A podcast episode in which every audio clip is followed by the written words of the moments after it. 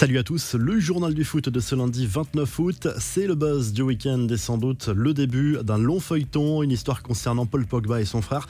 France Info détaille ce que l'international français aurait dit aux enquêteurs dans cette affaire. Paul Pogba se dirait victime d'intimidation de la part d'une bande organisée d'amis d'enfance et de deux hommes cagoulés et armés de fusils d'assaut, un groupe dans lequel il aurait même reconnu son frère Mathias.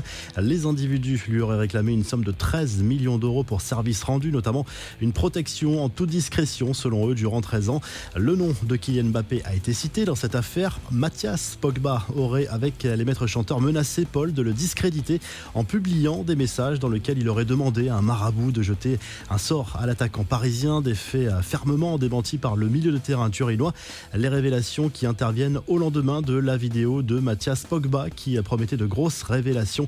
Une enquête a été ouverte. Son frère aîné Mathias a repris la parole ce dimanche par une série de messages publiés sur les réseaux sociaux dans lesquels il décrit son frère comme menteur, notamment auprès de la police italienne.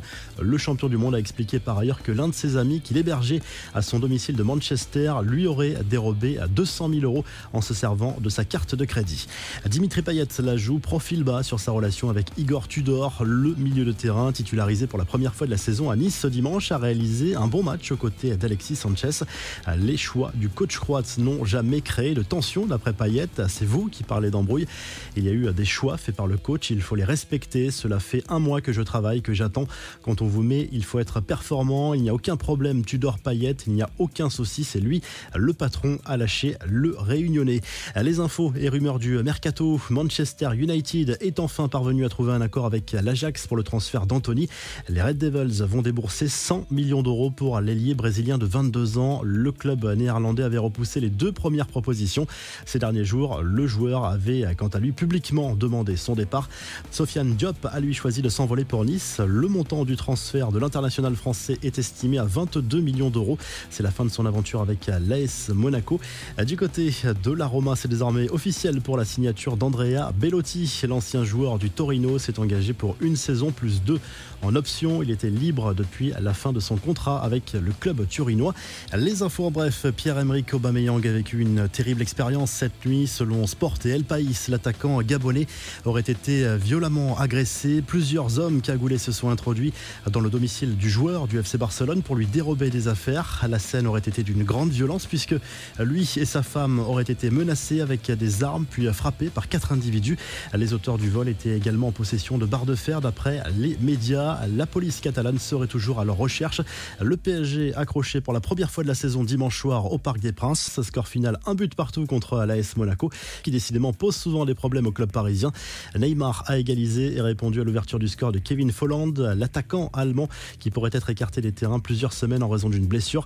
Le Brésilien a marqué sur penalty et forcément sa réaction et celle de Kylian Mbappé ont été scrutées après le penalty gate. Visiblement, le Français était le tireur désigné, mais il a choisi de laisser tirer son coéquipier. La hiérarchie peut évoluer selon les circonstances, a rappelé à Christophe Galtier. Le premier trophée de la saison pour l'Olympique lyonnais version féminine. Les Lyonnaises ont remporté le trophée à des championnes après une victoire 1-0 à la clé contre le PSG. Enfin, des images que l'on déteste voir dans les stades. De violents incidents ont éclaté en marge du derby de Stockholm entre l'AIK et Amarby dimanche soir. Des ultras des deux camps masqués ou cagoulés se sont battus dans le stade. La revue de presse, le journal de l'équipe propose plusieurs unes ce lundi, dont celle-ci consacrée à la victoire de l'OM en Ligue 1 3-0 sur la pelouse de Nice. Alexis Sanchez a marqué un doublé. Marseille est co-leader avec le PSG et Lens. Ça va mal en revanche pour les Niçois. Deux petits points au compteur après quatre journées. En Espagne, le Mondo Deportivo salue le carton du Barça en Liga face à Valladolid. Succès 4 0. Robert Lewandowski a de nouveau inscrit un doublé avec 7 points en 3 matchs. Le club Laograna est sur le podium en championnat espagnol. Le journal Marca revient de son côté sur le succès sur la pelouse de l'Espagnol Barcelone 3 buts 1 du champion d'Espagne et champion d'Europe en titre qui poursuit son parcours parfait en Liga. 3 matchs, 3 victoires pour le Real Madrid. Benzema a inscrit un lui aussi. Vinicius Junior a également marqué. Enfin en Italie, la Gazette dello se penche sur les débuts prometteurs de Charles de Ketteler avec l'AC Milan. L'ancien joueur de Bruges est déjà l'un des chouchous de San Siro pour son élégance et sa qualité de passe qui rappelle un certain caca.